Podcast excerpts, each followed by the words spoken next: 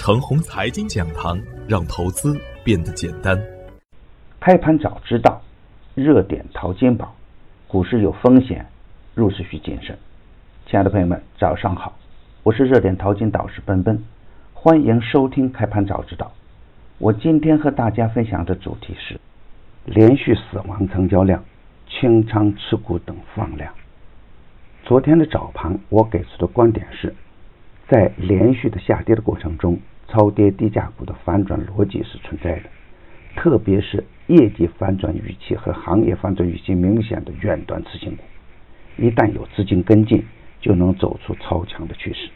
我反复强调，超跌远端次新股，澄迈科技、镇静股份就是例证，还会有超跌远端次新牛股仍在潜伏中，能看懂个股的量价关系和基本面才行。预设下限为二九三三，下跌不破，大胆买进。预设平衡位为二九四五，站稳平衡位的上方，耐心的持股待涨。预设上限为二九六幺，上冲不过，可以谨慎买阳。而对于底部刚刚启动的创业板个股来说呢，强势回调可以入场。追强不追高，短线使用回马枪，上升通道的好股票呢，耐心的持股待涨。而昨天实盘的表现是，大盘开在二九五二点，开在平衡位的上方，是一个积极的开盘信号，最高冲到二九五七点，离我早盘设置的上限二九六幺只差四个点，然后就是震荡下行的局面。随着短线获利盘的出局，市场走得有气无力。虽然高位的妖股还在苦苦的支撑，但是整个市场人气涣散。市场的资金面仍然不足，沪市的成交额还在死亡成交量的范围之内，并未出现放量的阳线，所以啊，仍然需要观望为上。尾盘科创板突然的启动，资金博弈明显，科创板的集体上涨产生了明显的吸金效应，主板的股票呢也就更加清淡了。大盘最终下探到二九三四点，再一次精准下踩到我早盘设置的二九三三的下限。量能依然不足，反弹力度不强。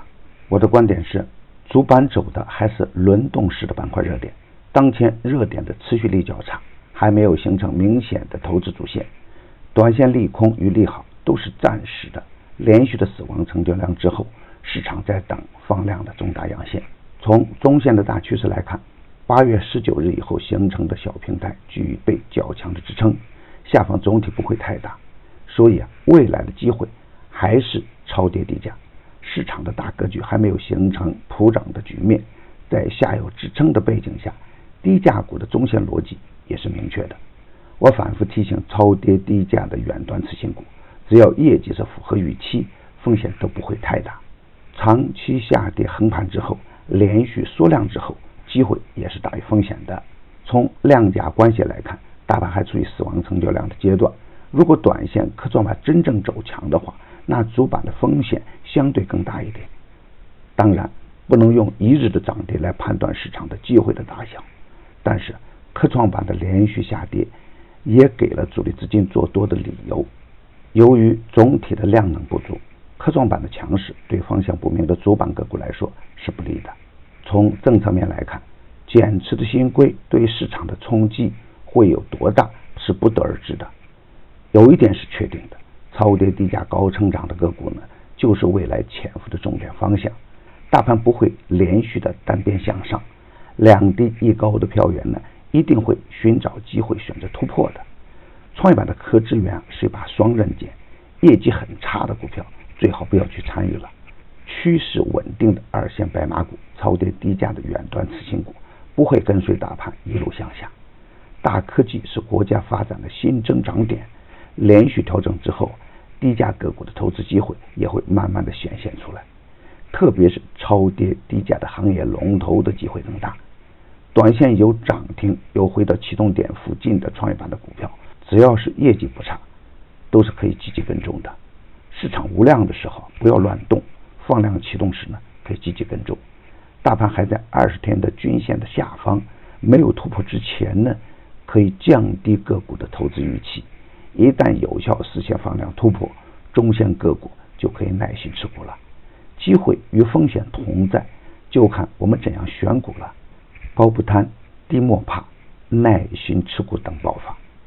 已经潜伏成功的个股，回调走稳之后是可以补仓的。预设下限为二九三三，下跌不破大胆买进。跌破下限呢，就要等二八八六了。平衡位设置的二九四二，上限设置的二九五八。高位放量的个股啊是不能做的，潜伏比追高的机会更大。热点淘金紧跟热点，以专业专注为本。一直坚持逢低潜伏、长线短打的投资策略，盘中交易实时提醒，精准把握买卖时机，增加精选组合实时交易，组合的买卖点及收益都明了清晰。无论是短线跟踪还是中线潜伏，都有明确的投资逻辑。逢低潜伏的正金股份，短线打出四连板；巨龙股份冲高回落，其他潜伏个股趋势稳健。已经公布的票源只做实盘信息验证，不得取最高，最高有风险。现在呢，我们有新增了一档晚间八点半的视频直播复盘策略节目。你有任何问题，都可以在直播中与我互动交流。添加助理微信号幺三二六二二四零幺八三，他将带您进入直播。大敌当前，正是牛股潜伏的好时间。VIP 组合调仓实时推送。要想获取实时调仓信息，你也可以直接添加助理微信号幺三二六二二四零幺八三，找关注，找赚钱。专业的事啊，交给专业的人去做。加入牛散的团队，胜过自己独自乱干。与牛散结缘呢，您将成为下一个牛散。送人玫瑰，手有余香。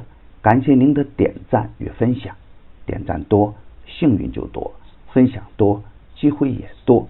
谢谢。